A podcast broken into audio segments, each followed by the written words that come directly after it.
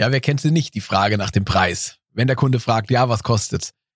Und die Antworten, die wir häufig geben, sind Stundensätze, Zeitaufwände. Ich bin Markus Hartmann und ich zeige da einen ganz anderen Weg darauf, der eben auskommt ohne Stundensätze, ohne Zeitaufwände, ohne das Argumentieren über die eigenen Kosten. Der aber mit Wertschätzung einhergeht und dem Verständnis für das gemeinsame Miteinander und den Gewinn, der sich für beide Seiten in einem richtigen Preis ausdrückt. OMT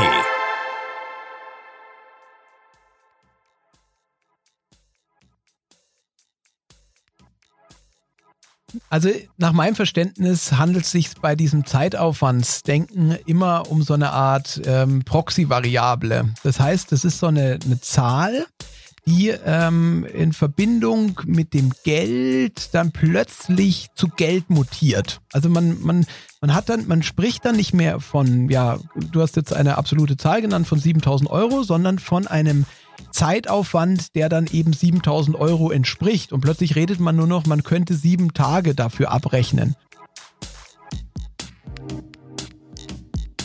Herzlich willkommen zum OMT Online Marketing Podcast mit Mario Jung.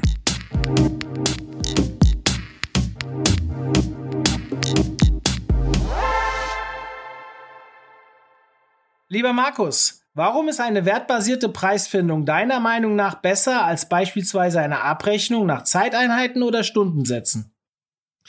Ja, ich denke, wir müssen als erstes verstehen, wie Kunden ihre Entscheidung treffen. Und Kunden urteilen immer nach einem Wert. Das heißt, sie wägen ab, ob sie eine Alternative einer anderen vorziehen, ob sie sich dadurch irgendwas erwarten, was am Ende für sie einen Gewinn bedeutet, sodass jede Entscheidung, auch unsere Entscheidung, wenn wir was einkaufen, wenn wir vielleicht sogar tatsächlich uns zwischen Campingplatz oder ja Fußballspielen entscheiden, immer eine Wertabwägung, immer wertbasiert ist. Und ähm, als Preisfindungsweg ähm, kann ich da ähm, auf der einen Seite versuchen, es als Anbieter zu verstehen, was dieses Werturteil ist, warum dieser Wert irgendwie so ja empfunden wird, was sich der Kunde erwartet. Oder ich kann das eben nicht tun. Und da kann ich vorrangig natürlich meine eigenen Kosten sehen, meine eigenen Zeitaufwände und meine eigenen ja Stunden, die ich in irgendwas hineinfließen habe lassen. Aber die interessieren die Kunden eben nicht. Und deswegen ist nach meinem Verständnis jede Entscheidung wertbasiert und jetzt ist es die Frage, ob ich mich dazu öffne, sie verstehen zu wollen. Mhm, okay. Ist ein spann sehr spannender Ansatz, aber ähm, wenn ich jetzt einen Preis pro Stunde habe, kann ich doch theoretisch auch meinen Wert mit reinlaufen lassen, oder? Ja, also es ist mit Sicherheit die, die Arbeitskraft ähm, an, an ein gewisser Anteil immer dabei weil wir Menschen natürlich irgendwas tun müssen. Das heißt, wir müssen aus der, aus dem, aus der Ruhe irgendwas uns eben in die vielleicht sogar unbequeme Arbeit irgendwie, ja, hineingehen.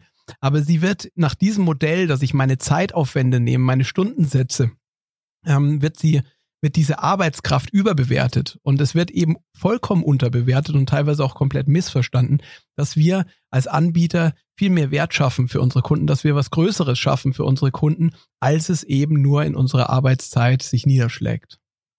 Ja, würdest du dann, wenn du einen neuen Kunden zum Beispiel, also dich mit, mit ihm einen, versuchst, einen Preis zu finden, heißt du, arbeitest dich erstmal in das Unternehmen rein, überlegst, okay, wo schaffen die Werte und was für Werte schaffen die durch mich wahrscheinlich und daran würdest du dann den Preis orientieren. Ja, also das ist sicherlich so gut wiedergegeben, ja. Also äh, das gehört mehr Verständnis füreinander dazu und das wechselseitige Klären von Erwartungshaltungen. Und dafür brauchen wir nach meinem Verständnis häufig mehr Zeit. Das heißt, wir müssen etwas intensiver in die Klärung gehen und dieses wechselseitige Wissensproblem, was sowohl Kunde als auch Anbieter haben. Das heißt, der, der Kunde weiß nicht, ob er sich aufs richtige Pferd setzt, ob er den richtigen Anbieter auswählt, der vielleicht sein Problem auf dem besten Weg oder auf den wirkungsvollsten Weg lösen kann. Das weiß er nicht. Da muss er erstmal Vertrauen gewinnen. Und der, ähm, der Anbieter wiederum weiß nicht, ob er in dem Moment überhaupt der richtige Helfer ist, ob er überhaupt ähm, alle Möglichkeiten übersehen kann ähm, oder vielleicht irgendwie im Laufe der Zusammenarbeit sich dann irgendwie aus einer anfänglichen Täuschung irgendeine Enttäuschung wird. Und deswegen empfehle ich tatsächlich in der Tendenz eine etwas intensivere und weitreichende Auftragsklärung, um diesen Wert besser herauszuverstehen. Ja, Hast du, also ist das im echten Leben wirklich praktikabel? Also hast du vielleicht mal ein konkretes Beispiel, wie man da so vorgehen würde? Also ich glaube, dass es ähm, im echten Leben, wenn du das, äh, wenn man das so sagt, ähm, tatsächlich sehr praktikabel ist, weil wir uns in jedem, ja, äh, jedem unseres eigenen Handelns ähm, so behandelt werden wollen. Ob wir jetzt ein Badezimmer renovieren lassen ähm, und der Handwerker sich erstmal mit uns zusammensetzt und vielleicht herausfindet, wie sich dieses äh, Badezimmer ausgestaltet sein kann, was, was, worauf wir Wert legen als Kunde ähm, wann ein Liefertermin wichtig wäre, dass er beispielsweise noch vor der Hochzeit irgendwie idealerweise ist oder vor dem Richtfest oder danach oder irgend sowas. Also das ist, das sind, das sind alles Dinge, wie ich selber behandelt werden möchte. Und ich würde dann mir auch einen Handwerker wünschen, der Alternativen aufzeigt und der vielleicht nicht ähm, die ersten, erste Idee, die wir als Kunde haben, die wir vielleicht keine Ahnung vom Badezimmer ähm, einrichten haben, vielleicht dann ähm, nicht sofort für bare Münze nimmt und dann sagt, nee, wir könnten auch das machen und das hat Vor- und Nachteile, das hat, da, da könnten wir das machen und dann vielleicht auch gemeinsam weiter irgendwelche Möglichkeiten aufzeigt. Und so würde ich mir das wünschen. Deswegen, ich glaube, das praktische Beispiel finden wir jeden Tag. Mhm.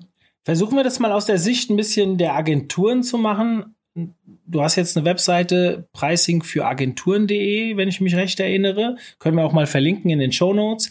Ähm, das heißt, du beschäftigst dich ja ganz viel mit Freelancern und Agenturen, wie sie quasi ihren Kunden gegenüber bepreisen, Werte schaffen. Ähm, wie, wie würdest du als Agentur vorgehen, um solche Preise zu kalkulieren? Also klar, ich habe meinen Kick-Off-Termin mit dem Kunden, ich versuche das zu verstehen. Aber am Ende habe ich auch sehr häufig Kunden, die gefühlt mir gar nicht richtig den Einblick gewähren. Wie, wie gehe ich mit so jemandem um? Ja, also ich glaube, das ist ein, ein, eine richtige Beobachtung. Also, dass wir in der in dieser Wirtschaftswelt, die wir erleben, ähm, teilweise natürlich äh, wenig Zeit beim Kunden sehen. Ähm, das, das mag tatsächlich so sein. Ich halte es aber dennoch für wichtig, dass wir als Anbieter da verständnisvoll damit umgehen, weil wir können nicht beurteilen, warum der andere vielleicht uns nicht einen zweiten Termin im ersten Moment gewähren will, ähm, den wir vielleicht benötigen würden, um vielleicht ein besseres Verständnis von, ja, von der, von der ganzen Situation zu haben, um dann auch ein besseres Angebot zu machen. Und ich glaube, der, der, der, der, der nach meinem Verständnis beste Weg ist, hier verständnisvoll umzugehen und sich auch ein bisschen diese Zeit zu nehmen, dem anderen das zu erklären. Ähm, und dann, ja, aus diesem ersten Termin, der häufig noch nicht dieses Vertrauen zulässt, wo in dieser geschäftlichen Welt das vielfach durch so einen Vorhang an, an Unsicherheit und, und, und Floskeln auch teilweise ähm, äh, verhüllt wird, dass man diesen Vorhang durchbricht und eben es uns gelingt, ähm, ja, Vertrauen aufzubauen, um dann eben weitere Klarheit zu schaffen. Das ist nicht so einfach. Das ist etwas, was ähm, vielleicht auch erst mit der Erfahrung äh, reingeht. Aber es geht nach meinem Verständnis eben immer, wenn ich den anderen Menschen akzeptiere, dass er eben äh, hilfsbedürftig ist oder zumindest in der, nach, nach Hilfe gefragt hat, dass ich ihm helfen kann oder vielleicht helfen will auch, ähm, dass, wenn ich, wenn ich den anderen so verstanden habe, dass ich dann, ähm, dass ich dann eben besser werde in dieser, ja, in dieser Annäherung an diesen gemeinsamen zu schaffenden Wert. Hm. Das heißt, du würdest jetzt auch für jeden Kunden einen unterschiedlichen Preis ansetzen? Ich denke, dass, ähm, dass, ähm, dass es im Le also äh, anders gesagt, es, es gibt nicht diesen einen Preis.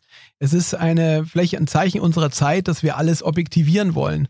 Ähm, aber es ist, es ist schon in, im praktischen Leben können wir, können wir ganz viele Situationen sehen, wo eben ganz unterschiedliche Preise direkt nebeneinander existieren. Das klassische Beispiel ist natürlich das Flugzeug. Und im Flugzeug sitzen ähm, im, in der, allein in der Economy Class, was ja auch eine Form der Preisdifferenzierung ist äh, gegenüber der Business Class und der First Class, was alles sehr, sehr wertvolles ähm, Ideen sind, die man auch für sich nutzen kann. Ähm, aber wenn ich da in, neben der Economy Class jemanden sitzen habe, wenn ich da nach dem Preis frage, wird herauskommen, dass er einen anderen Preis gezahlt hat als ich, weil ich möglicherweise einen Frühbucherpreis genutzt habe, während der andere vielleicht geschäftlich von jetzt nach gleich äh, nach New York fliegen musste, um einen wichtigen Termin wahrzunehmen, der ihn wirtschaftlich irgendwie weiterbringt. Zumindest erwartet er sich das. Und Deswegen ist allein in diesem praktischen Beispiel immer, das ist nie so, dass es diesen objektivierbaren Preis gibt. Und so ist es auch hier bei unseren Kunden, aber auch insgesamt in unserem Leben, dass es eben nie den, den absolut richtigen Preis geben kann. Wir dummerweise aber uns diesen Geldpreis, den wir uns einmal kalkuliert haben, und da werden ja unzählige Rechenschemata und, und Rechenbeispiele ja gelehrt, die nach meinem Verständnis alle wertlos sind und sogar irreleitend sind. Aber diese, wir haben dann diesen Preis kalkuliert und dann haben wir irgendwann einmal vom Kunden gehört, ui, das ist aber teuer. Und dieses eine teuer verbinden wir dann mit diesem vermeintlich richtig kalkulierten Preis, nehmen das als unfair und ja, kriegen dann beim nächsten Mal eigentlich nichts anderes als äh, noch einen niedrigeren Preis, noch einen schlechteren Preis, weil wir eben das alles dann eben für ein, ja, für, für bare Münze genommen haben. Ich, ich muss sagen, ich finde das Thema der Preisfindung enorm schwierig. Ich beschäftige mich schon sehr lange damit und gefühlt ähm, ich, sogar in meiner Diplomarbeit äh, lang, lang ist her, habe ich mich mit dem Thema beschäftigt. Und ich muss dir ganz ehrlich sagen, bis heute ist das für mich etwas, was mir mit die meisten Probleme macht, weil wie oft ertappe ich mich, dass ich einem Kunden einen Preis nenne, der schnell abgesegnet wird, wo ich mir gedacht habe, oh, okay, dann war, hätte ich auch mehr Geld verlangen können, theoretisch. Auf der anderen Seite gibt's natürlich ganz häufig diese Kunden, die ja erstmal immer rumheulen und äh, sagen, immer auf die Preis, äh, auf den Preis drücken wollen und erstmal uh, uh, uh, und so weiter. Mittlerweile bin ich so weit, dank guter Auslastung, dass ich sage, okay, dann geht's halt nicht, dann kommen wir halt nicht zusammen. Aber ich erwische mich schon immer wieder, wenn die Auslastung bei uns extrem annimmt, und vielleicht mal ein Kunde um die Ecke kommt, wo ich sage, hey, das Thema ist ein bisschen schwerer zu durchdringen, ist vielleicht auch mit einer längeren Anlaufzeit ähm, äh, verbunden, was nicht per se schlecht sein muss, aber wir wissen aus Erfahrung, dass bei längerer Anlaufzeit auch die Frustrationsgrenze schneller erreicht werden kann. Gerade ähm, ist halt so, ja, weil dann äh, mit jedem Monat, der vergeht, verschwindet auch immer ein bisschen Verständnis. Und das kennen sicherlich die Agenturinhaber oder Freelancer unter uns, die sich im SEO-Bereich ähm, beschäftigen oder mit dem SEO-Bereich beschäftigen, kennen das sicherlich, wenn man ein Projekt hat, was halt nicht nach drei Monaten schon die ersten äh, den ROI erreicht oder Break-Even ist oder wie auch immer. Und das ist ja absolut normal, dass irgendwann, wenn das das Geld des Geschäftsführers ist und der Geschäftsführer auch noch mein Ansprechpartner ist, dass der immer dünnhäutiger wird von Monat ja. zu Monat, bis dann die Erfolge kommen. Es ist ein bisschen einfacher bei denen, die quasi mit Budgets arbeiten und vielleicht nicht mit ihrem eigenen Geld arbeiten, da hat man ein bisschen längere Zeit, bis die Frustrationsgrenze erreicht ist. Und das heißt nicht, dass man schlechte Arbeit macht. Ja, also es ist ja einfach nur, es braucht halt seine Zeit und die, die sich noch nie damit beschäftigt haben, ähm, da ist das dann immer ein bisschen schwierig. Ähm, aber das genau deswegen halte ich es auch für sehr wichtig, dass man sich mit dem Kunden enorm beschäftigt und ihm auch etwas aufzeigt, was erreichbar ist und dann mit dem Kunden sich auch austauscht, was ist das denn für ein Gegenwert, wenn man das Erreichte auch erreicht hat? Das Problem ist, dass ich mir manchmal so ein bisschen vorkomme im negativen Sinne. Du hast eben das mit dem Flugzeug angesprochen. Wenn jetzt der Reisende eben von seinem Chef gesagt bekommt, du musst morgen nach New York und flieg los und zahlt deswegen den dreifachen Preis. Es geht so ein bisschen in die Richtung Ausnutzung einer schlechten Situation. Und so weit will ich nicht gehen, wenn ich mit einem Kunden rede, aber theoretisch haben wir im SEO-Bereich auch manchmal diesen Fall, dass wir genau solche Situationen ausnutzen. Ich könnte hier ein konkretes Beispiel bringen, Markus. Zum Beispiel eine Webseite leidet unter einer Abstrafung von Google. Und vielleicht wegen falscher Links oder sowas. Und dann geh, und die kommen zu mir und sagen, hier, ich verliere jeden Monat eine Million Umsatz. Dann geht bei mir eine Glocke an und ich sage, okay, ähm, da kann ich ja eigentlich aufrufen, was ich will, weil wenn die das jetzt nicht schnell machen, dann haben die ein richtiges Problem und zahlen deutlich mehr, als wenn ich mal den doppelten Tagessatz nehme. Ähm, du verstehst, worauf ich hinaus will. Inwieweit tue ich sowas berücksichtigen oder auch nicht? Naja, da stecken jetzt, in, so wie du es jetzt gerade beschrieben hast, natürlich sehr, sehr viele Sachen drin, die wir vielleicht jetzt gemeinsam ein bisschen ähm, auseinandernehmen Gerne. und ein bisschen analysieren und, und, und versuchen zu verstehen. Ähm, das erste, was mir natürlich extrem sympathisch ist, ist natürlich, dass es mir genauso geht. Und äh, meine Frau hat mal vor einigen Jahren schon zu mir gesagt, Markus, du machst ja das gerade für andere Leute, was du für dich am schlechtesten kannst. Und ich glaube, da steckt so viel Sachen drin. Ähm, es ist nach meinem Verständnis so, dass wir unseren eigenen Wert nie sehen können. Also es ist ein Vielfaches leichter zu sehen, wie für mich ähm, zu sehen, wie gut der Mario ist. Es ist wahrscheinlich genauso leicht für dich zu sehen, wie gut ich bin. Und damit ist es wahrscheinlich viel leichter für uns beide wechselseitig die Preise zu machen gegenüber mhm. Kunden in einer Verhandlung, in einer Preisfindung, in einer Angebotsphase. Und ähm, für mich ist das ähm, beste Beispiel, das das quasi belegt, ist der Fußballstar, der sich seine Preise natürlich, seine Gagen natürlich sich nicht ähm, äh, selber verhandelt, also nur sicher große Ausnahmen. Da bin ich nicht Fußballprofi genug, um jetzt zu erkennen, oder Fußballverständig genug, ob es da nicht noch Ausnahmen gibt. Aber in der Tendenz gibt es da Manager, die die Preise verhandeln. Und ähm, das hat einen ganz wichtigen Grund, ähm, weil wir, wie gesagt, den Wert uns selber nicht sehen. Und auch in der Preisverhandlung spätestens, die ja häufig auch sehr gefürchtet sind, dieses Skin in the Game vielleicht sogar uns äh, negativ beeinflusst, wo wir dann vielleicht von jemandem unter Druck gesetzt werden können und sagen, ja, stehen Sie eigentlich zu dem Preis noch oder was auch immer, wollen Sie jetzt hier nicht im Preis runtergehen. Und das sind alles so Gründe, warum, warum es immer besser ist oder in der Tendenz besser ist, ist vielleicht Preise gemeinsam zu machen. Also wenn ich einen handwerklichen Tipp geben kann, empfehle ich es gerade in Agenturen immer wieder, dass wir in der Angebotsphase eben nicht jemanden alleine kalkulieren lassen, was nach meinem Verständnis eh nicht möglich ist, ähm, äh, sondern vielleicht die, die Angebote so zu erschaffen, ähm, äh, von den Leuten, die auch die Arbeit am Ende machen, also mit dem Kunden gemeinsam arbeiten ähm, und dann auch, dass da die bei der Preisfindung mitgeredet wird. Das ist, ähm, ist ganz wichtig. Ähm, da waren jetzt noch ein paar andere Sachen drin, aber das war mir wichtig zu sagen, dass es mir quasi mhm. genauso geht und das sicherlich auch der Grund ist, warum ich, wo ich, warum ich hier bin, weil ich habe über viele, viele Jahre. Und für mich rückwirkend ist es schon in der Schülerzeitung losgegangen, als ich irgendwie Verkäufer war, wo mich die Leute schon irgendwie blöd ange oder nicht blöd oder so. Die haben mich halt dann, äh, ich habe ich hab's unsicher, äh, bin ich da geworden, wenn, wenn jemand quasi bei der Schülerzeitungsanzeigen dem Siebtklässler dann sagt, oh, das ist aber teuer. also, und ähm, das hat sich eigentlich durch mein Leben durchgezogen und da habe ich eben die Antworten für mich gesucht.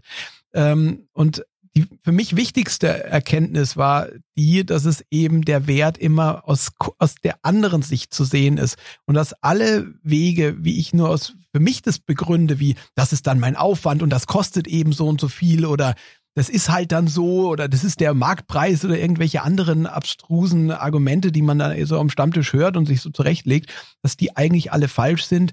Wenn ich verstehe, was der andere sich davon erwartet, was es ihm bringt, dann werde ich plötzlich auch ähm, selbstsicherer, das ist mein eigener Wert stärkt sich dann und dann, dann werde ich eben, ja, das wird besser. Und so taste ich mich in so einem Art Entdeckungsprozess immer an bessere Preise an, wobei man ganz klar sagen muss, es gibt diesen einen besten Preis nicht. Ähm, es gibt aber ähm, diesen Versuch immer, ja, immer näher ranzukommen mit besseren Angeboten, mit besseren Alternativen ähm, und dann eben auch teilweise auch ein bisschen wagemutig mal einen Preis äh, etwas zum anders zu machen als gestern. Ja, jetzt mal ganz äh, direkt gefragt. Du machst ja Seminare, um Agenturinhaber oder Freelancer auch in dem Bereich zu schulen. Wie legst du denn deinen Preis fest? Also das ist eine sehr, sehr gute Frage in dem Sinne, dass es natürlich ähm, das die beste, der beste Weg ist, Preise zu finden in jedem einzelnen Handel. Also wenn, wenn zwei Menschen sich ähm, eben auf einen Tausch, also einen Tausch von irgendwas ja, vorhaben, äh, das eine mit dem anderen irgendwie tauschen wollen, ähm, und dann in dem Moment zu sagen, ja, was erwartest du dir davon, was ist, ähm, was bin ich bereit dafür zu geben, was ist der andere bereit dafür zu geben? Und so diesen einen in dem Moment richtigen Preis für beide Seiten, wo beide Seiten sich einen Gewinn erwarten, zu finden.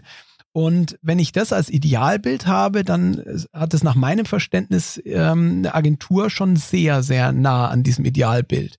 Ähm, es ist, ähm, es ist eine, es ist eben keine 1 zu N Beziehung da, wo ich für einen Preis für N Leute machen muss, wie es in der Tendenz jetzt eben im Seminargeschäft eher ist, wo ich da vielleicht eher dieses Prokrustet äh, Prokrustes-Bett vielleicht ansetzt, wo ich halt eher so gleich machen muss, wo ich möglicherweise ähm, dem einen äh, zu niedrigen Preis mache, vielleicht sogar dem einen sogar viel zu niedrig, dass er sagt, nee, es kann nichts wert sein, dem anderen aber auch wiederum Preis mit dem Seminar oder mit einem, mit einem Produkt anbiete, wo er sagt, nee, das ist mir äh, gar nicht wert, das kann ich auch gar nicht zahlen. Also im Idealfall ist es die 1 zu 1 Beziehung, wo ich den Preis heraushandle. Ähm, und ähm, es gibt ein Zitat aus der Flugzeugindustrie, äh, aus der oder aus der Pricing, ähm, aus dem, von den Pricing-Leuten, die sehr, sehr fortgeschritten äh, im Wissen sind, ähm, aus beim Flug, äh, in den äh, Fluglinien, die eben sagen, sie sind eigentlich erst dann zufrieden, wenn sie für jeden Passagier einen einzigen individuellen Preis haben. Das können sie nicht. Sie haben aber Algorithmen, die nach meinem Wissen irgendwie 10.000 verschiedene Varianten ähm, äh, berücksichtigen, um einen annähernd individuellen Preis zu finden, wo eben jeder Freiheit hat zu sagen, ja, nehme ich oder ja, nehme ich nicht. Hm. Ich möchte jetzt gerne noch mal einen Schritt zurückgehen. Eine Frage, die ich dir vorhin schon mal gestellt habe. Jetzt, ich glaube, die, die uns zuhören, die sind jetzt ein bisschen tiefer drin im Thema. Die haben jetzt äh, ein bisschen mehr Verständnis dafür. Ich glaube, das haben wir ganz gut aufgelöst an der einen oder anderen Stelle. Ähm, jetzt habe ich aber theoretisch trotzdem das Gefühl, dass die Stundenabrechnung für mich besser ist. So, jetzt widerspricht es ja mit deinen äh, Einstellungen oder beziehungsweise deiner Sichtweise. Aber nochmal, wenn ich beispielsweise normalerweise 125 Euro die Stunde nehme, also sprich für acht Stunden 1000 Euro am Tag. Und jetzt habe ich aber das Gefühl, ich habe einen Kunden vor mir sitzen. Wenn ich dem so helfe wie immer, dann macht der halt nicht 50.000 Euro mehr Umsatz im Monat, sondern eher 500.000 Euro mehr Umsatz im Monat. Jetzt entscheide ich für mich, okay, dann will ich auch ein bisschen mehr Geld nehmen. Jetzt nehme ich 180 Euro die Stunde. Klar, ich habe immer das Problem der Vergleichbarkeit mit anderen Agenturen, das muss man auch dazu sagen. Das ist zwar nicht 100% vergleichbar, weil der Kunde weiß ja auch nicht, was die liefern, was ich liefere. Ich bin vielleicht effizienter. Egal, was ich für einen Preis dahinter schreibe, bin ich trotzdem pro geleistete Stunde günstiger, weil der andere halt vielleicht doppelt so viel Zeit braucht, weil er weniger Erfahrung hat oder wie auch immer. Das können wir natürlich nicht 100% berücksichtigen. Aber ich habe das Gefühl, okay, mit meiner Arbeit kann ich da mehr Wert schaffen und setze halt meinen Preis pro Stunde höher. Ist das aus deiner Sichtweise trotzdem falsch, weil es immer noch auf Stundenbasis ist? Oder sagst du, das geht in die richtige Richtung? Naja, es ist, ähm, so wie du es beschreibst, haben wir, ähm, besch du beschreibst ja gerade das Symptom, dass wir ähm, an bestimmten Stellen ähm, bestimmten Menschen mehr Wert schaffen, dass wir da bestimmten Menschen, ähm, äh, ja, einen, wo wir es schon selber sehen, dass wir, dass wir durch unser Können, durch unsere Erfahrungen, durch unser Wissen, durch all das, was wir eben ja über die Jahre auch gelernt haben, vielleicht auch durch Versuch und Irrtum und manchmal auch mit Glück, ähm, dass wir da eben Mehrwert schaffen. Und dieses Mehrwert schaffen führt ähm, dazu, dass wir auch manchmal selber für uns sehen, ui, da ist unser Preis unterbewertet. Und jetzt kommen wir spätestens mit diesem, ja, mit dieser fast kognitiven Dissonanz, die wir da erleben, an diesen an dieses Problem, dass wir es nicht, ähm, dass wir es nicht greifen können, dass wir, dass wir das die Werkzeuge, die uns dafür zur Verfügung stehen, das nicht greifen können. Ähm, wir spüren das, dass wir bei bestimmten Kunden wertvoller sind, weil wir es einfach eben spüren, wie du sagst. Aber der Stundensatz eben innerhalb des Deckels, den wir uns da selber gesetzt haben, und das ist, glaube ich, ein wirklich selbstgesetzter Deckel, eben dafür nicht in der Lage ist, das zu greifen. Ähm, es ist tatsächlich denkbar zu sagen, anstatt 120 Euro 180 Euro zu sagen. Nur hier, glaube ich, kommen wir spätestens mit unseren eigenen ja, Glaubenssätzen in Konflikt, wo wir sagen, naja, wie kann ich dem einen 120, wenn ich 180 mache? Weil eben der, der Wert so sehr an unsere Arbeitsstunde gekoppelt ist, dass es teilweise fast ins Unmoralische geht, zumindest für den einen oder anderen, wenn er das so empfinden mag ähm, da plötzlich einen tatsächlich höheren Preis zu verlangen. Ähm, und das andere ist, ähm, dieser, dieser, dieses, dieses Erfahrungswissen, dieses Können, dass wir eben der beste Anbieter in dem Moment sind, dem Kunden schnellstmöglich zu helfen. Das Beispiel hattest du ja auch vorhin mit der, mit der, mit der Webseite gemacht, wo du tatsächlich eine, eine Abstrafung bei Google innerhalb kürzester Zeit be, ja, heilen kannst, ähm, quasi fast durch Handauflegen heilen kannst, also dem, dem Ideal typisch, also dem, die ideale Vorstellung eines Arztes quasi entgegen näher kommst, dass du das nicht, nicht greifen kannst, weil du in diesem Zeitaufwandsdenken eigentlich dieses das nicht greifen kannst, weil du ja nur eine Stunde vielleicht arbeiten musst. Und eine Stunde, ja, aber eine Stunde anstatt 120, 180 Euro, das spiegelt nicht den Wert wider.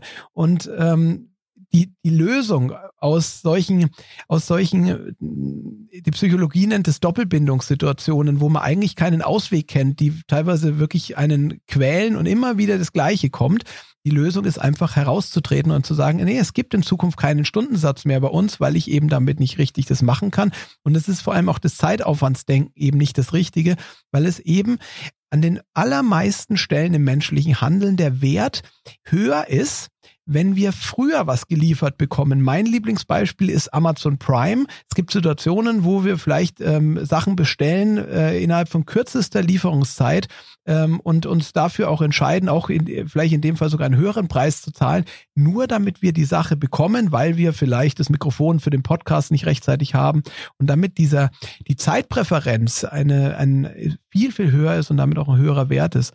Und wir kommen aus dieser Situation mit Stundensätzen nicht raus. Es wird immer das Gleiche sein. Und es, glaube ich, noch was anderes Schlimmes an dem Stundensatz ist, ähm, weil ich, wenn ich zum Kunden hingehe und sage, mein Stundensatz muss ich erhöhen, lieber Kunde, weil meine Kosten gestiegen sind, ist eigentlich die einzig logisch richtige Antwort seitens des Kunden. Ja, es interessiert mich nicht, meine sind auch gestiegen. Und so komme ich in diesem Stundensatz-Denken, die immer nur meine eigenen Kosten darstellen, immer nur meine eigenen verrechneten Kosten und die noch nicht mal richtig, ähm, dann das komme ich immer nur gegeneinander. Und dieses Gegeneinander ist mir in einer Kundenbeziehung nicht, also mir persönlich nicht angenehm. Ja, das Beispiel fand ich total klasse, also gerade um das mal mit den eigenen Kosten und diesem Gespräch mit dem Kunden darzustellen. Ich glaube, das wird einigen, die jetzt auch zuhören, so ein bisschen die Augen öffnen, warum das so gefährlich ist. Ich habe ein gutes anderes Beispiel, jetzt wieder aus der Sicht einer Agentur. Bleib mal bei einer SEO-Agentur, das ist aber jetzt nicht unbedingt nur auf äh, SEO gemünzt. Da kann man, gibt es sicherlich auch genug Beispiele in anderen Bereichen. Ich bringe mal gern das Beispiel der Keyword-Recherche.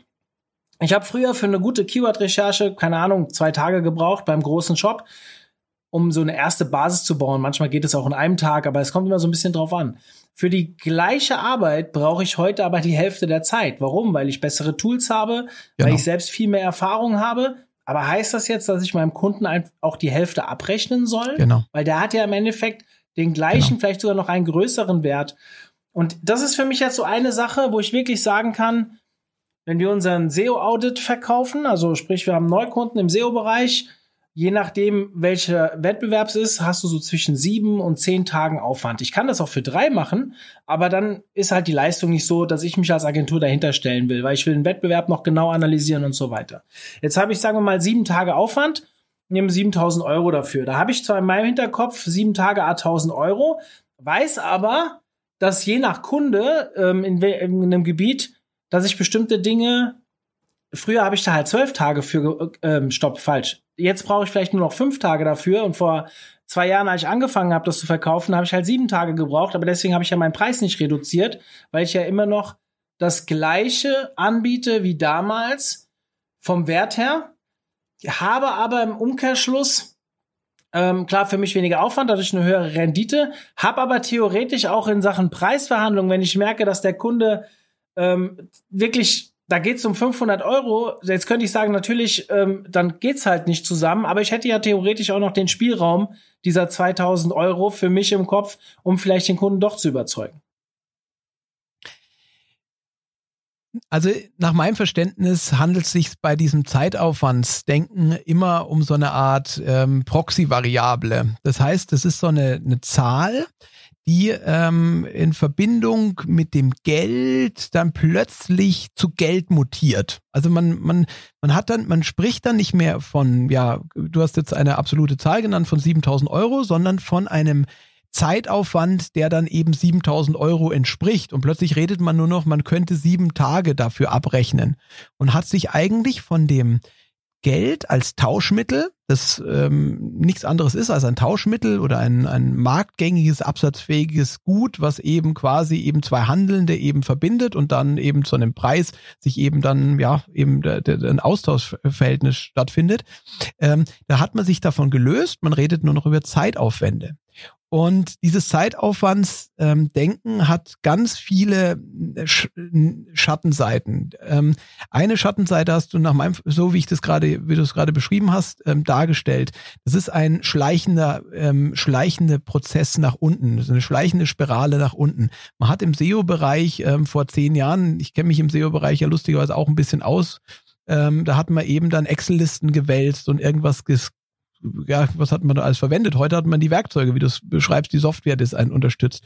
Wo man früher fünf Tage Arbeit äh, investieren musste, hat man heute vielleicht den Knopfdruck. Und das ist aber ein schleichender Prozess. Das ist eine Shifting Baseline, würde man wahrscheinlich sagen. Und dadurch, dass dieser Prozess so schleichend ist, ist es eben nicht so einfach zu sagen, dass man eben die weiterhin 7000 Euro verlangt, sondern vielleicht in der Tendenz, plötzlich werden es dann Zeiteinheiten wieder hier 5000 Euro, 3000, 2000, ähm, weil man eben missversteht auf der anderen Seite, dass es eben vielleicht diese Analyse ist, die man gemacht hat, dieses, dieses, dieses Erkennen der Fehler, der eigentliche Wert ist, dass wir, wenn wir eben verstehen, dass vielleicht dieses, diese, ja, diese, diese Keyword-Recherche, darüber können wir auch noch länger reden, ob das, ob das wirklich der eigentliche Wert ist, aber dass es diese Keyword-Recherche ist, ähm, die wirklich den Wert schafft, aber wenn sie es tut, dass ich dadurch dem Kunden vielleicht ein, tatsächlich wirklich helfe und ähm, dass ich vielleicht, wenn ich den Kunden frage, eine handwerklich gute Frage kann sein, lieber Kunde, woran würdest du denn erkennen, dass es für dich erfolgreich ist? Ähm, dann ähm, herausfinde, dass der sich davon ja tatsächlich sogar viel Geld erwartet und dann die 7000 Euro, die du gerade genannt hast, fast wie ein Schnäppchen wirken. Und ich glaube, in einem Handel zwischen zwei Menschen, wo beide Seiten sich mit Gewinn auseinandergehen wollen, sollte nicht der eine sich fühlen wie ein Schnäppchen, ähm, und der andere sollte sich aber auch nicht, und das ist, hattest du auch zu Recht befürchtet, nicht über den Tisch gezogen fühlen. Ähm, ich sehe nur in dem Stundensatzdenken, in dem Zeitaufwandsdenken momentan eher die Unterbewertung auf Seiten des Anbieters. Ähm, das heißt, in der Tendenz würde ich sagen, die Preise im Agenturbereich sind in der Tendenz zu niedrig, ohne das Ganze komplett äh, zu absolutieren. In der Tendenz würde ich sagen, ähm, das ist, äh, das, das liegt eben daran, dass wir eben nicht verstehen, im richtigen Moment unseren Wert zu sehen, weil wir es eben nur mit unserem Zeitaufwand in Verbindung setzen. Hm.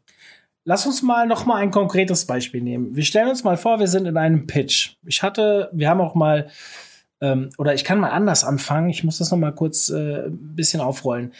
Du warst letztes Jahr bei uns im Agency Day dabei. Ich kann mich sehr gut dran erinnern. Du warst ja selbst abends nicht mehr dabei, aber da gab es eine sehr breite Diskussion über deinen Vortrag. Ich habe das dir schon mal erzählt. Das war sehr häufig als inspirierendster und vielleicht sogar bester Vortrag gewählt worden. Aber es gab auch ganz viele, die gesagt haben, das war mit Abstand der, den ich mir hätte echt sparen können am Ende. So, das hat sehr polarisiert, was ich persönlich sehr mag. Ja, und das war ja auch der Grund, warum ich dich dieses Jahr nochmal zum Freelancer Day äh, dazu holen wollte. Da waren die Diskussionen nicht ganz so intensiv, aber vielleicht lag es auch daran, dass es nur eine Online-Version war und wir nicht diese Abendveranstaltung hatten. Trotzdem war am Ende ganz viele, die gesagt haben, hey, total interessante Ansätze. Ich kenne auch ein, zwei Agenturen, die da schon mit dir zusammenarbeiten und auch sagen, es ist ein echter Gamechanger gewesen. Es gibt aber auch andere, die sagen, hey, es gibt Kunden, da funktioniert das einfach nicht, weil die Kunden nicht aus ihrer Denke herauszuziehen sind, aber teilweise so lukrativ, dass ich ja eh schon wieder höhere Preise nehme wie sonst. Beispiel, Pitch. Ich habe den Fall selbst gehabt und ich habe den auch schon mal mit dir diskutiert. Wir sitzen in einem Pitch mit zwei anderen Agenturen und der Kunde gibt uns vor, dass er die Preise pro Tag und pro Stunde haben will. Oder ich bin raus aus dem Pitch. Ich, da gibt's gar keine Alternativlösung. Der Einkauf, der keine Ahnung von Online-Marketing hat, gibt das vor. So, ähm, jetzt ist das aber ein Kunde, den jeder nehmen will. Weil er halt vielleicht auch von Haus aus schon 20, 30 Prozent mehr zahlt wie die anderen, weil es eine dicke, fette Brand ist und dann für uns auch noch regional nahe. Das, was dann noch mal diese persönliche Nähe bringt, was uns eigentlich aus Erfahrung auch zu besseren Erfolgen führt. Wie verargumentiere ich in so einem Fall eine wertbasierte Preisfindung? Ist das überhaupt machbar?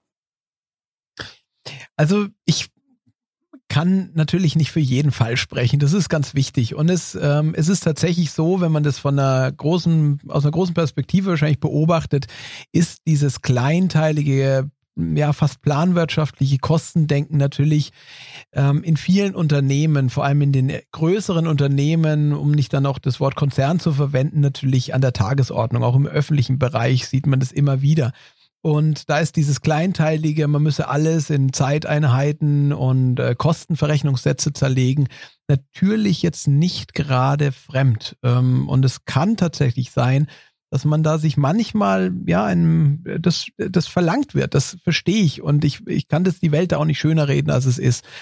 ich ähm, sehe dennoch so viele Fälle, ähm, wo ich eben auch in dieser, in dieser Pitch-Situation mit diesem Weg ähm, tatsächlich mich von allen anderen abhebe. Das liegt daran, dass ich mir eben dass ich eben den anderen besser verstehen will, bevor ich eben einfach nur ja gehor gehorche dieser Anforderung, dass ich eben eine Tagessatzliste, eine Excel-Liste, wo wir alle wissen, dass sie eigentlich sich nur in die ja in die Hand lügt im schlimmsten Fall und im besten Fall einfach keiner mehr achtet, ähm, dass, dass ich das einfach nicht nur gehorche dieser Anforderung und da Aufklärungsarbeit leiste. Ähm, ich meine, dass wir das nicht unsere Generation war, dass es sicher eine Generation vorher und noch weit vorher war, die damit vielleicht begonnen hat, auch auf Kundenseite oder als Anbieterseite solche Angebote zu machen, Stundensätze eben zu empfehlen. Ich kann das geschichtlich bis in die 20er Jahre mindestens zurückverfolgen ähm, dass das losgegangen ist ähm, und dass wir das, dass wir da eben dass die Kunden gelernt haben, dass es eben ähm, kreative Arbeit, äh, Online-Marketing-Know-how sich eben auch eben wie nach meinem Verständnis eigentlich nichts, aber halt eben, äh, aber wir halt angeblich alles andere in Zeiteinheiten messen lassen.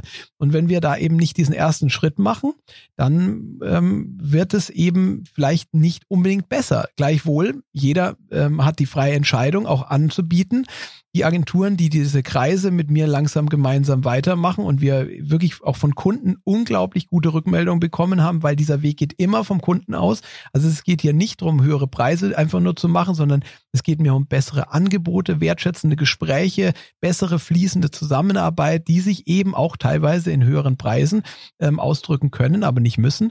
Ähm, aber von Kunden eine wunderbare Rückmeldung zu bekommen von eben auch diese Agenturen, die diesen Weg gehen, und eben auch dieses vermeintlich richtige Werkzeug namens Pitch damit ja eben als das zu entlarven, was es ist, ein, ein eigentlich ein Vertrauensproblem und ein Wissensproblem seitens des Kunden. Weil sie müssen sich aus unzähligen Anbietern, die auf dem Markt sich um den einen Auftrag ja tummeln, äh, müssen sich den richtigen entscheiden. Und ich sehe ihn gerade in diesen Konzernen, die eben mit Pitches arbeiten, gerade in der öffentlichen Hand, die Ausschreibungen eben machen, ähm, sehe ich natürlich eher eine Angst davor, den falschen Anbieter zu haben, als ein Preisproblem. Also es ist nicht die Zahlungsbereitschaft, sondern es ist eher die Angst, den falschen Anbieter zu nehmen. Ja, und dann gehe ich eben mit diesem Menschenbild heran, wenn ich eben weiß, der Kunde hat, trägt eigentlich das höhere Risiko, weil er sich aufs falsche Pferd setzt und es ist nicht am absoluten Geldpreis äh, zu messen ist, ähm, ja, dann will ich den anderen verstehen und dann will ich diesen Weg Pitches eben vielleicht, ja, für mich eben besser nutzen. Das wäre mein, ja. ja, mein Bild davon. Ich kann dir sagen, von Haus aus bin ich ein Riesengegner von Pitches, genau aus dem Grund ist, was du eben gesagt hast, dieses Vertrauen. Ich, äh, wenn mich jemand zum Pitch einlädt, sage ich normalerweise nein, danke. Wenn sie möchten, können sie sich selbst fortbilden beim OMT und irgendwann, wenn sie Vertrauen zu meiner Arbeit haben, können sie sich gerne nochmal melden.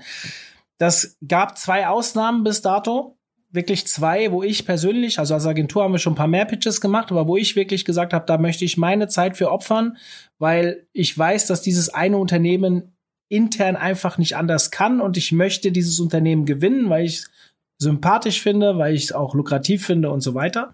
Und ein zweites Mal wo ich jetzt ähnlich gedacht habe und im Pitch schon gesagt habe, äh, nee, da bin ich dann im Pitch wieder zurückgetreten, weil ich gesagt habe, nee, das ist nicht die Basis, die ich überhaupt haben will. Deswegen bin ich von Haus aus ein Gegner von Pitches, aber es gibt halt ganz viele, die ähm, Situationen, also ganz viele, die auch uns hier wahrscheinlich zuhören, die sehr häufig in solchen Situationen sind. Deswegen wollte ich es wenigstens mal angesprochen haben.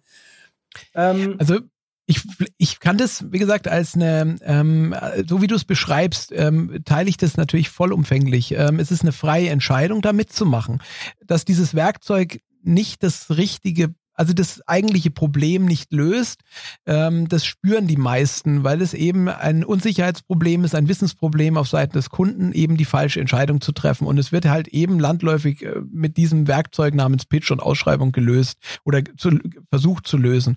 Ähm, dass man eben äh, wie quasi so ein Blind Date hat und ähm, sich erst danach zusammenrauft. Das ist ähm, viel mehr ist es ja nicht. Man, man, das, man, man kennt sich nicht, weiß nichts voneinander und schon muss man Lösungsideen haben, was der andere Problem, Problem hat und wie ich es lösen kann. Und wenn ich dieses, dieses Wissen voneinander habe, eben vergleichbar einem Blind Date, ähm, dann kann ich nach meinem Verständnis keinen für beide Seiten richtigen Preis machen. Es wird am Ende einer von beiden Seiten äh, die, die, wahrscheinlich vielleicht äh, mit einem schlechteren Gefühl rausgehen, vielleicht sogar beide Seiten. Und das ist nach meinem Verständnis von einem Gewinn, Gewinnhandel nicht das Richtige. Ähm, kann, das kann man, finde ich, so wie du es beschreibst, für sich eben entscheiden, dass man entweder nicht mitmacht oder ähm, dieses Vertrauen vorher gibt. Und das ist natürlich großartig, wie du das machst, dass du vorher deinen Kunden quasi Wissen gibst über dich, ähm, dass sie quasi dich fast schon besser kennen, zumindest nach was du in der Außenwirkung darstellst, als ähm, es möglich ist, äh, wenn sie nur eine, eine, eine plumpe PowerPoint-Präsentation bekommen, weil du in deiner Außendarstellung quasi diesen Vertrauensvorschuss bereits äh, gibst und damit eigentlich schon vorher Wert schaffst. Also dein Wert steigt aus Kundensicht allein dadurch, ähm, dadurch, dass du eben das vorher schon gegeben hast. Und ähm, hier wäre, wie gesagt, meine, meine, die Grenze eben nach meinem Verständnis durch Stundensatz denken, dass wir das überhaupt nicht sehen. Dass es vielleicht Leute gibt, die dich schon länger verfolgen, sagen, du bist einfach gut nach die Außenwirkung, die du da hast, dein Wissen, was du teilst die Webinare, die Veranstaltungen. Wir wollen mit dir zusammenarbeiten und wir dann, und das ist eben unser gemeinsames Problem, eben in diesen, in den, in entweder unseren eigenen Vorurteilen, das kann ich mich selber gut drin sehen, in, in meinen eigenen Ängsten, kann ich auch gut wiedererkennen, dass ich dann eben sage, ja, da kann ich doch nicht mehr verlangen. Nee, das ist doch nicht mehr. Das machen doch die anderen auch nicht mehr. Warum auch immer. Und das ist eben, finde ich, die Gefahr. Und deswegen glaube ich, polarisiert das Ganze auch so, weil es äh, dieser Weg ähm, ähm, für die einen so offensichtlich ist, die sagen ja, Hartmann, du sprichst dir ja meinen Menschenverstand an, so habe ich immer schon gedacht, Gott sei Dank sagt einer hier mal so laut, dass die Zeiterfassung Müll ist, dass Stundensätze falsch sind, dass die Kostenrechnung, also dieses Controlling-Denken in sich falsch ist, was ich offen hier ja, sage. Es gibt die einen, die sagen, ja, das ist, sagst du mir klar und deutlich, und die anderen, die da vielleicht an dem Punkt noch nicht sind, ähm, die vielleicht das noch nicht so sehen können. Und auch das, damit habe ich auch hohes Verständnis, weil das eben, ich an anderen Punkten in meinem Leben vielleicht an dem Punkt noch nicht bin, ähm, zu sagen, nee, das geht doch nicht, weil man eben sich dann aus dem Markt rauskatapultiert, der Wettbewerber dann was auch immer und alle anderen Gründe findet, die eben das verhindern. Auch die, für diese Gründe habe ich Verständnis. Ähm, deswegen ist es halt so vielleicht so polarisierend, wie alle Sachen, die verändernd sind, polarisierend sind. Hm. Ähm, ich habe zum Ende noch ein Thema, was ich sehr, sehr wichtig finde. Weil ich kann mir schon vorstellen, dass der eine, eine, der ein oder andere Zuhörer heute eine gewisse Inspiration mitnimmt, zumindest dieses Thema mal zu durchdenken.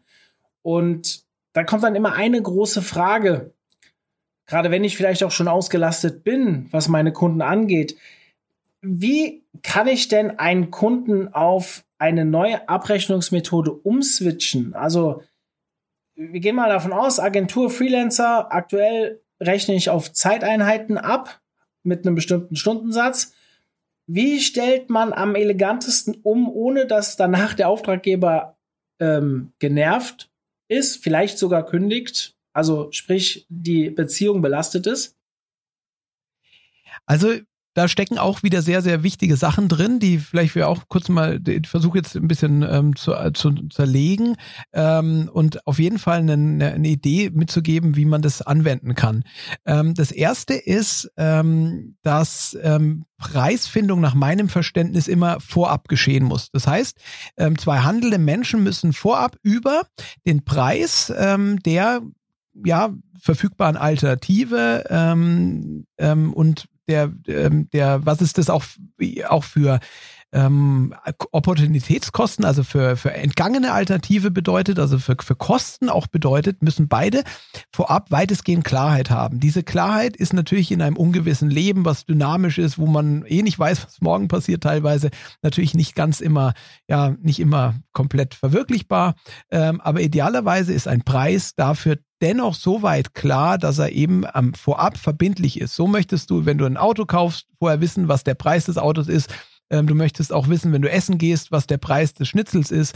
So möchtest du vorher das wissen. Du möchtest nicht vom Autohändler danach eine Rechnung bekommen, wo er da sagt, ja, es ist so und so viel Zeit hineingeflossen, allein dieses Auto jetzt hier zu überführen ähm, und zu montieren und zu lackieren und zu, ja, und für das Schnitzel habe ich so und so viel Zeit gebraucht, als Kellner über den Weg zu rennen ähm, und mit Mundschutz und was auch immer. Das in manchen Zeiten dann dauert es länger oder der Koch braucht dafür irgendwas. Also das willst du nicht, weil also das rückwirkende Abrechnen ähm, ist ist, muss man immer einpreisen als Kunde. Man muss immer das Risiko spüren oder zumindest in seine Wirtschaftsrechnung einfließen lassen, dass es äh, mehr werden könnte als erwartet. Und deswegen ist Preisfindung immer im Vorab. Und vielleicht ist das handwerklich schon der, ähm, eine ganz wichtige Erkenntnis für alle Agenturen, die gegenwärtig ihre Rechnungen zum Ende stellen. Meine Preise, so wie ich das ähm, erkläre, lehre und zeige und vorlebe, sind eben Preise, die ich ähm, vorher mit dem Kunden gemeinsam finde ähm, und dann auch in der Tendenz die Rechnung gleich am Anfang stelle, ähm, wann auch immer die Zahlung dann eingeht. Darüber kann man reden. Ähm, und äh, das ist so der erste Teil. Wenn ich also diese Grund, dieses Grundprinzip verstanden habe, dass ich immer Preise vorab klären muss, dann ähm, verändert sich für den bestehenden Kunden lustigerweise überraschend wenig, weil ich einfach mit einem etwas anderen Gefühl in das Gespräch reingehe, vielleicht auch in einer anderen Art zu fragen, wo ich mir einfach mal auch die Zeit nehme, bei bestehenden Kunden zu fragen, was erwartest du dir eigentlich davon? Oder, lieber Kunde, rückblickend auf unsere Zusammenarbeit, was hat sich denn für dich eigentlich davon ja, was ist denn daraus geworden? Was hat es denn für dich bewirkt? Was war denn das für ein Erfolg? Wie fühlst du dich damit? Und ähm, mit diesen Gesprächen, das kann man jetzt hier in dem Podcast natürlich nur kurz anreißen, aber vielleicht muss man es auch erleben und vielleicht auch ein bisschen üben, aber mit diesen Gesprächen verändert sich der Status, ähm, wie wir als Anbieter auch auf bestehende Kunden ähm, zugehen, wie wir mit ihnen reden, wie wir da über bessere Angebote sprechen, wie sich daraus vielleicht neue Angebote ergeben und damit neue Preise auch ergeben können. Also es kann durch so ein Gespräch, was ich eben vor Augen habe und was ich eben vielfach eben erlebt habe und viele, die eben das eben den Weg gehen, auch regelmäßig erleben, auch bei bestehenden Kunden, können sich neue Alternativen auftun und damit neue Preise. Und wie gesagt, das Grundprinzip ist immer, für diese neue Alternativen, diese neuen Optionen muss der Preis im Vorfeld klar sein. Und ähm, das ist eigentlich das Einzige, was ähm, dann manchmal für, ja, vielleicht für zwei, drei Sätze mehr an Erklärung bedarf, weil man vielleicht ähm, früher es eben gewohnt war, die Rechnung eben zum Ende hinzustellen oder zumindest halt am Ende eine Rechnung zu stellen. Man wird überraschend häufig erleben, dass es Kunden eben fast lieber ist, wenn sie vorher diese Klarheit haben, also meistens sogar lieber ist, ähm, einfach zu sagen, zu dem Preis bin ich bereit, das zu machen. Und es muss nicht immer ein Geldpreis sein. Das ist mir auch ganz wichtig zu sagen. Es, geht mir nicht nur darum, den vermeintlichen Geldpreis zu maximieren, sondern der Geldpreis ist nur ein Form, einen äh, Tausch äh, zwischen zwei Menschen zu finden. Es kann auch einfach mal sein, zu sagen, lieber Kunde, komm, das mache ich mal für dich. Früher hatte ich da eine zeitbasierte Rechnung gestellt, lieber Kunde, diesmal mache ich es für dich.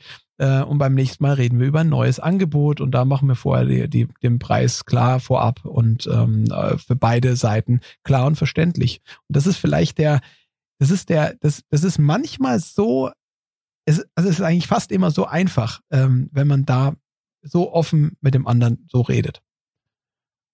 Lieber Markus, vielen lieben Dank. Es war ein wirklich spannendes Gespräch. Ich denke, inspirierendes Gespräch und ich werde das weiter verfolgen. Vielleicht für euch da draußen, die gerade zuhören, schaut mal auf Markus seiner Webseite vorbei. Da gibt es einen ganz coolen Newsletter, so eine Etappen-Newsletter, wo ihr ein paar Tipps, mehrere E-Mails bekommt. Ähm, den habe ich auch abonniert äh, damals, als ich den ersten Kontakt zu ihm hatte. Finde ich sehr spannend. Ich werde übrigens nicht dafür bezahlt, dass ich das jetzt hier so äh, prominent ankündige. Ich finde es sehr spannend für eine eigene neue Denkweise, Mindset, einfach sich mal davon berieseln zu lassen, was ihr am Ende für euch für eine Entscheidung trifft. Das ist ja dann am Ende wieder euer Problem. Lieber Markus, vielen lieben Dank. Und ich wünsche dir eine schöne Zeit. Bleib gesund. Und wir hören uns dann alle nächste Woche Montag bei der nächsten Folge dann hoffentlich wieder. Wir sind raus. Bis dann. Ciao, ciao. Zum Abschluss der heutigen wirklich inspirierenden Folge mit Markus möchte ich euch noch kurz auf den Agency Day hinweisen. Der war ja erst im vergangenen April, findet aber halt auch nächsten April wieder statt und seit gestern ist die Anmeldung wieder freigegeben. Das heißt, wenn du Inhaber oder Geschäftsführer einer Agentur bist, melde dich jetzt an, sei beim dritten Agency Day dabei und tausch dich mit Gleichgesinnten hoffentlich dann wieder vor Ort aus. Bis dann!